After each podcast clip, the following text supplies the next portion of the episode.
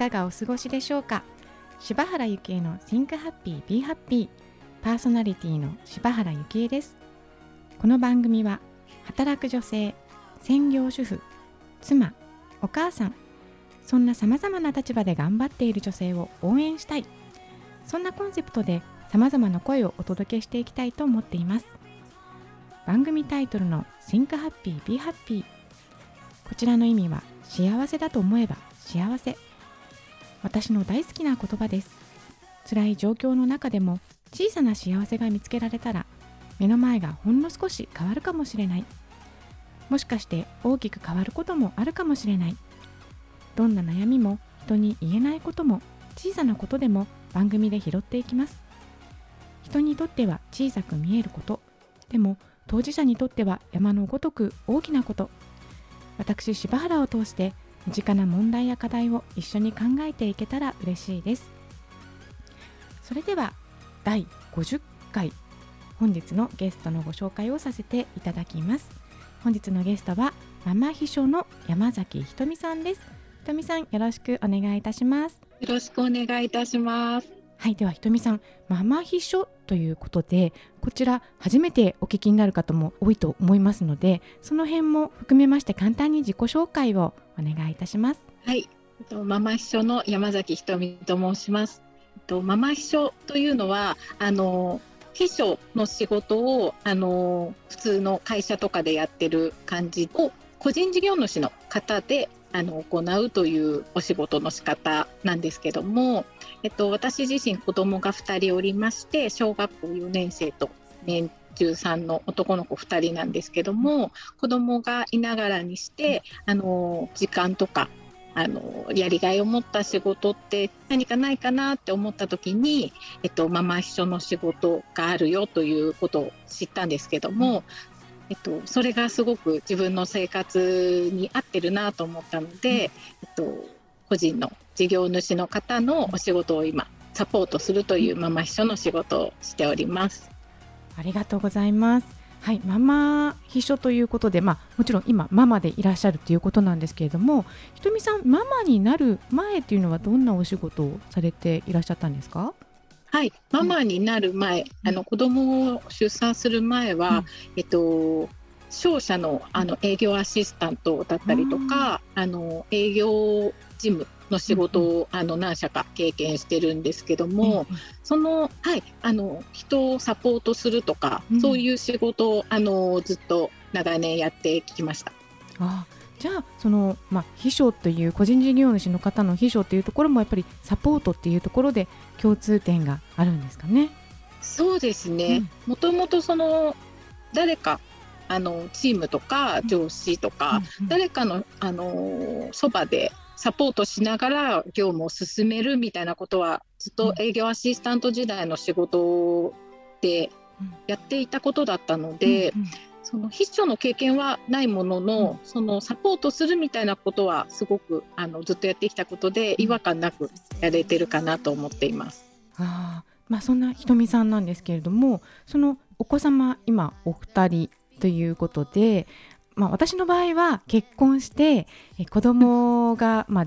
す子供が欲しくて結婚したのでであのすぐに専業主婦っていう道を選択したんですね。まあ、そのことによって、まあ、いろんなさまざまなことも起こりましたがひとみさんはその専業主婦になるっていう選択はされなかったんですか？そうですね、私自身はあの子供を持つ前から、うん、えっと、自分はずっと一生働き続けたいっていう気持ちがあったので、うん、結婚しても子供がいても働かないっていう、うん、お家を守るみたいな専業主婦を選択するっていうことは一度もちょっとあの選択肢に上がったことはなくって、うん、なので単純に家事が上手じゃないとかっていうのも一因かとは思うんですけど。はい。なのでワーキングマザー一択でした。うん、あでまあもともとされてたお仕事を一旦は復帰されたというふうにあの先ほどちょっとお伺いしたんですけども一旦復帰されたお仕事よくあの育休とか産休とか開けると、その一歩というかなんかその何て言うんですか？昔と同じようにやるのが難しいって私のママ友とかもあの聞いたりするんですけども、うん、ひとみさんはいかがだったんですか？そうですね、うん、私の場合は難しいどころではなくて、うん、その育児休業明けに、こう自分の気持ちがあまりにこうスイッチが入っていなかったので、なんかこう周りに甘えすぎていたというかもともといた職場に戻っていたっていうことも大きいかもしれないんですけど、うん、なんとなくこう子供がいたりすることを言い訳になんかこうちょっとずつちょっとずつあの怠けていたというか、うん、あとちょっと頑張ればいいみたいなところもなんかこういや家帰ってからまだやることあるしなとかって思うと、うん、なんかこうついつい後回しにしてしまったりっていう、うん、本当そういう些細ななんかことをきっかけに、周りとあまりこううまく馴染めなくなってしまって、うん、上司だったり同僚から多分信頼を得られてなかったんだと思うんですよね。でもそれに対して自分が見えてなかったというか周りのことは見えてなくて自分がこう毎日こう子どものことを世話しながらも、仕事に行くみたいなことに精一杯で、なんか周りから周りにちゃんと役に立ってるのかとか、上司のサポートをちゃんとできてるのかとかチームに貢献できてるのかとかそういう視点が全く持ってなかったことでチームの雰囲気をすごくこう悪くしてしまって、うん、で結果こう働きづらくなってしまったことでで、まあ、子どもの時間もどんどんどんどんやっぱりうまくバランスがワークタイムバランスみたいなのが取れなくなってきたので、うん、結果的に退職するという道を選択せざるを得なくなってしまいました。うん、あなんか今ねお聞きしてるだけでもなんかもうなんか想像するだけでなんかつら 辛さというかねこうどうしてこううまくいかないんだろうっていうのがすごく伝わってきたんですけども、まあ、その退職するっていう選択ももちろんなんか大きな選択だったと思うんですけどもそういう時ひとみさんは例えばご主人とかどなたかご相談する相手っていうのはいらっしゃったんですか、当時は相談しようとかっていうよりも、うん、なんかこう多分一刻も早くこう逃げたいというかこの環境からこう脱したいみたいな気持ちの方が強くて、うん、で家族にもなんかこうどうしようか迷ってるみたいな言い方ではなくてもうやめようと思うみたいなこう、うんどっちかっていうともう決定事項みたいな形で伝えてしまってたので、うんうん、周りもなんかあ辛いんだったら、うん、そう決めたならいいんじゃないみたいなことでなんかこう、うん、自分は本当はどうしたいのかわからないみたいなところには、うんうん、正直気持ちはなってなかったので、うん、結構スパッとやめてしまいました。あはい、今になったらそのその時の自分がそうだったんだなとかいうのが今わかるけども、うん、その時にはそういったことも考えられないくらいとにかく逃げたかったっていうことですか？そうですね。その子供のことと仕事のこととその職場での人間関係とみたいな、あらゆることをなんかこういっぺんになんかこう来てしまって、でそう多分こう家事のこととかでも旦那さんともあんまりこううまくコミュニケーションが取れてなかったり時間がすれ違ってたりとかっていうこともあってか、うん、どんどん不協和音が広がってばっかりだったので。なんかこうやっぱり打開するには一旦自分がこう仕事を辞めて、うん、なんて言うんでしょうね時間とか仕事の仕方、働き方みたいなのを見直すしかないのかなみたいな目線になってしまってたので、うん、なんかこうすごい不協和音が鳴っていた時期でしたね。うんでもそういう状況でも働き方を変えるっていうことで働かない選択はしなかったっていうことですよね。そうなんですよね。んなんか家でゆっくりしようかなっていう選択は出なかったんですよね。えー、働く働き方を変えるっていう選択を、まあ、したひとみさんですがその会社をお辞めになって、うん、次はどんなあのアクションを起こしていかれたんでしょうか？それを辞めてから、うん、やっぱりその正社員というかフルタイムのお仕事ってこう時間がどうしたってあの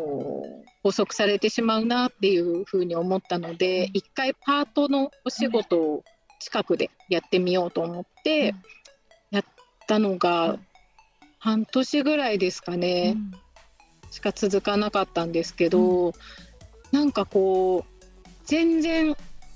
楽しくなかったというか、うん、その育休取る前、うん、今までいた仕事で得られていたその充実感というかチームで何かに向かってミッションをこうプロジェクトとかをこう達成させていくとか、うん、周りとこう協力しながら業務を進めるみたいなことにすごく自分はあのやりがいを感じてたんですけど、うんうん、なんかこうパートのお仕事ってなってしまうとどうしたってこうサブ要員というか、うんうん、なんかこうあんまりそう同じようなあの充実感を得られるような仕事じゃなかったので、うん、なんとなくこう自分の中ではなんかまだやれるのになみたいなもっとこういうこともやれるのに、うん、あできないんだみたいなことがちょっとずつちょっとずつなんか重なってしまって、うん、なんか時間が得られたっていうことでのなんかこうメリットももちろんあの楽余裕ができたなとかゆったりはできてるなとは思ってたんですけど、うんうん、なんとなく物足りないなみたいな方が勝ってしまって、うん、やめてしまいました。なるほど。まあ、それでもあのいろいろ模索しながら働く道を探していかれて今があるということなのでその引き続き後半でもその辺も伺ってまいりたいと思います。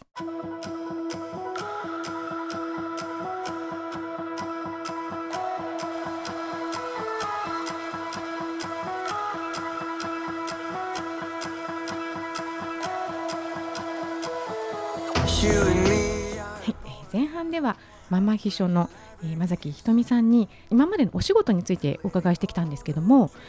あの私はね専業主婦を選択したあの一人でもあったわけですけどもそうではない働く道を選択された山崎ひとみさんなんですが逆にご家庭のお子さんですとかご主人のそのひとみさんに対するそのひとみさんのお仕事に対するそういったあの見方っていうんですかねのはどういう環境でいらっしゃるんですか？はいえっと最初のうちはあの自分もまだその復帰したてっていうその非日常みたいなことであの張り切ってやってたので家族もそこまで多分影響なかったと思うんですけどだんだんやっぱり時間が足りなかったりとかあと日々こう目まぐるしくいろんなことをあの選択して決断して進めていくみたいなことの繰り返しですごいこう疲れてきてしまってたのでだんだん余裕がなくなってきたっていうことで自然とやっぱり旦那さんとか、うんうん、あと子供に常にこうイライラしてたみたいなところが伝わってたのかなっていうふうに今思うとすごい感じるんですけど、うん、その旦那さんがやってくれたこう家事とか、うん、なんかこうふっとあこれやっといたよみたいなことにさえもうなんかありがとうとか、うん、助かったよとかそういうなんか言葉とかもなんか全然かけれなくなってたりとかやっぱりどうしても自分の方がその子どもの送迎とかなんか学校行事のその時間のやりくりとか、うん、なんとなくこう一挙に引き受けてるんだから自分の方が大変でしょ？みたいな気持ちが大きくなってきてしまって、うん、そうするとなんか人間ってどんどん感謝って生まれなくなってくるんだなっていうのも本当に感じたんですけど、自然となんか余裕がなくなってなんかいつもなんか早くしてとか、なんかママだとかってせかしちゃったりとか、なんかもうやっといたよとかって言ってもらってもなんかあはいはいみたいな、私もやったしそれみたいな。なんかこうすごいなんて言うんでしょうね、人間として大事な心を忘れていたみたいな、意味があったので、うん。うん、なんかそういう時その黒歴史みたいな時期は本当に今思い返しても凄まじかったなって思います。うん、でも今そうやって振り返るってことは今はそういう状況ではなくなったあの良くなったっていうことですか？そうですね、うんうん、なんかこうやっぱり喧嘩だったり、お互いのその気持ちをぶつけ合ったりっていうことが増えたことで、うんうん、なんかそれでもやっぱり家族としてあの楽しくしていこうっていう気持ちはお互い持ってるので、うん、そうなるとなんかじゃあどうしたらいいのかなとか、うん。じゃあこういう言い方だとお互い嫌だよねとかって言い合えたことで、うん。今は自然とそういうことをなんか気をつけるように意識するようになったりとか、うん。あとやっぱり自分の時間と相手の時間がすれ違ったりとかしてるうとん。誤解が生まれやすいのかなと思ったので、意識的になんかこうちょっとでも数分とかでもいいからなんか接点を持とうっていうことを意識してるので、うん。そういう部分ではなんかちょっと家族としてのなんかこうステージが上がったなみたいな最近では思います。じゃああえてその時期があったからこそその接点を持つことの大事さというかそういうのも、うんあのなんていうんですかその家族のあり方の中にそういったエッセンスがその含まれるようになったっていうことですかね。そうですね、うん。なんかその今まであんまり結婚する前とかでも、喧嘩することがあんまりないうん。かったんですけど、やっぱりお互いその限界を達するうとん。気持ちって爆発するんだなみたいなことをお互い見せ合ってからは、うん。なんかこうより深く相手を知れたみたいなことが起こったのか、うん。なんか信頼感が増したなとか、うん。いい時も悪い時もなんかこうなんだろう一緒にやっていこうみたいな気持ちはなんか生まれてるなっていう気はしますね。ああ素晴らしいあのあれですよね結婚式の時に言うねあ健やかになる時もみたいなあれですよね辞める時も。いや本当そうでです。そうなんかいい時ばっかりす。うんの方が、なんとなく結婚して子供が生まれてみたいなのってわりかしこうハッピーなニュースが続いたりとかっていうことが多いんですけど、うんうんそっからが勝負だったって本当なんだなみたいなことはあ思います。あ、まあ確かにそうですね。私もそうでしたけど、まあ私の場合はね、多分喧嘩になるっていうのって私の勝手なあれなんですけど、やっぱり相手に何かまだ求めてるものがあったりとか、うんあのという時に多分喧嘩になるんだと思うんですけど、喧嘩というか不満がたまると思うんですけど。なんか私も全くもう何も求めてないので お互いになので何の接点もないというかだからそれこそ接点がなくなっちゃうわけですよね。なのでひとみさんみたいにやっぱり相手をまあ必要とするというかねその辞める時でも必要とするあの素敵な 関係だなと今お聞きしててはいなんかほのぼのしたんですがはいでもねお子さんも今はおいくつなんでしょうか？今小4上が小学校4年生うん。で下が年中3なんですけど、うんうん。やっぱり男の子2人なのはい。で、と体力勝負っていうところと、うん。その10歳目前にしたまた自我の芽生えによる反抗期のケアみたいなことが日々あの生まれています。そうですね。男の子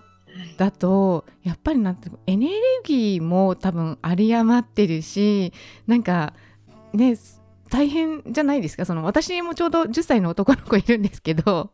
はい。そうなんです。ちょうどそうなんですよね。なので、まあ、そのコントロールをしようと思ってもできるものでもないのでひとみさんはどのようにその10歳の壁を目前にしたあのお子さんとあのこう関わっていらっしゃるんですか？そうですね。その男の子っていう部分ももちろんなんですけど、うん。なんか個人のその性格上、すごくこう気難しいタイプっていうか うんあの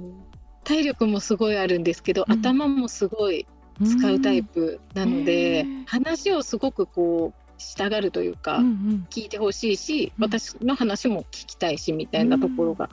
あるので、はい。やっぱり時間を取って学校から帰ってきた時はなるべくこう気が済むまでうんうんと聞くとか寝る前とかにもなんか今日こうこうこうだったみたいなのをうんうんって聞くみたいなのをはい。意識的にあの時間を取るように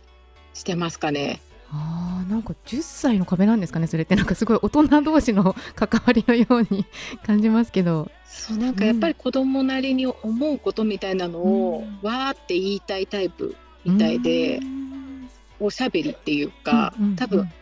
頭の中に言葉がいっぱい詰まってるタイプみたいで。あーでそれをわーって吐き出す時間が必要、うんうんうん。あと受け止める人が必要だったりするので。あーそっか。独り言ではなくやっぱり受け止めてもらうってことですね。そうなんです。うん。うんって、うんうん。否定でもなく、んうん、うんって聞くみたいあーまあそれ大人でも大事ですもんね。なんかね。な確かに。傾聴っていうやつですよね。あそう本当まさにそれで、それをやっぱり意識的にとってないとやっぱり自分のこととか下の子のこととかでなんかついついこうもうもう大丈夫でしょみたいに扱っちゃうと、突然びっくりするようななんかわーってなっちゃうんで。うん。ね、なんかそうやって子育てともあのパートナーとの関係もなんかこうね常にこうなんていうんですかひとみさんがなんかこうこうしたいっていうよりはなんかこう良くなるためになんか自分がこうできることをなんか探されてるのかなっていうふうにちょっとあのお聞きしてて感じたんですけどもで先ほどちょっとお話戻りますけれどもママ秘書ということであの、うん、ひとみさんがこのお仕事どうやって働き方をどうやって変えていこうかなって言った時になぜママ秘書だったんですか、そうですね。その私自身は秘書の経験もなければ、秘書検定の資格も持っていないので、その縁というかきっかけもほとんどなかったんですけど、今ついているその方が宮川典子さんという方なんですけども、その方がえっと、ご自身が秘書をずっとされていて、その秘書という働き方をあのママにあの知ってもらいたい。ママが秘書っていう仕事をするとあのすごくいいよっていうことをあの、広める活動をされてる方なんですけど私自身も宮川さんと会ったことで秘書ってママに向いてるんだっていうことを初めて、うん、あの知ったんですけどそれまでは全然もっとすごく秘書って敷居の高いお仕事かなっていうふうにも思っていたしできる仕事だっていう認識もほとんどなかったんですけど、うん、なんか話をあのさせていただいた時にのりこさん自身がすごく自分が秘書の仕事をしているのがすごく楽しいのっていうことをしきりにお話ししてくれて、うん、あまりにもそのお話ししてくれている姿が素敵で、もう輝いていて、うん、もう充実してるのすごくして、あの幸せなのみたいな気持ちを溢れんばかり出されてるのを見て、うん、なんでこんなに楽しそうにしてるんだろうって今それまで私その育児休業から復帰してからまあ仕事でこううまくいかないことの連続の時期だったので、うん、仕事をするってそんなに楽しいことじゃないなみたいなこう気持ちの時に、うん、あまりにこう衝撃的な出会いだったので、うん、単純に好奇心というか、すごく興味が湧いてそんなになんか楽しくて幸せになれる仕事なんだったら、うん、ぜひやってみたいっていう気持ちがこう、うん、私も溢れてしまって、うん、でそれでもう本当にもう未経験ながら飛び込むっていうことになりました。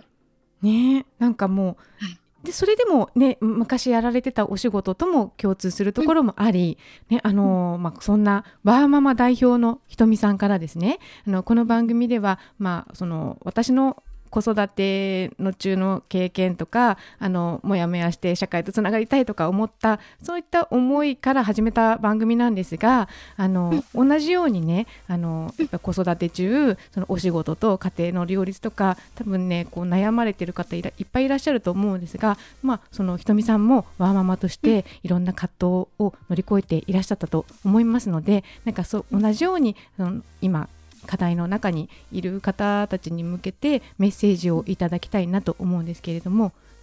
はい、と私自身もその仕事がうまくいかなかったりその子どもとの時間とか家族との関係性みたいなものが本当に全部いっぺんにこう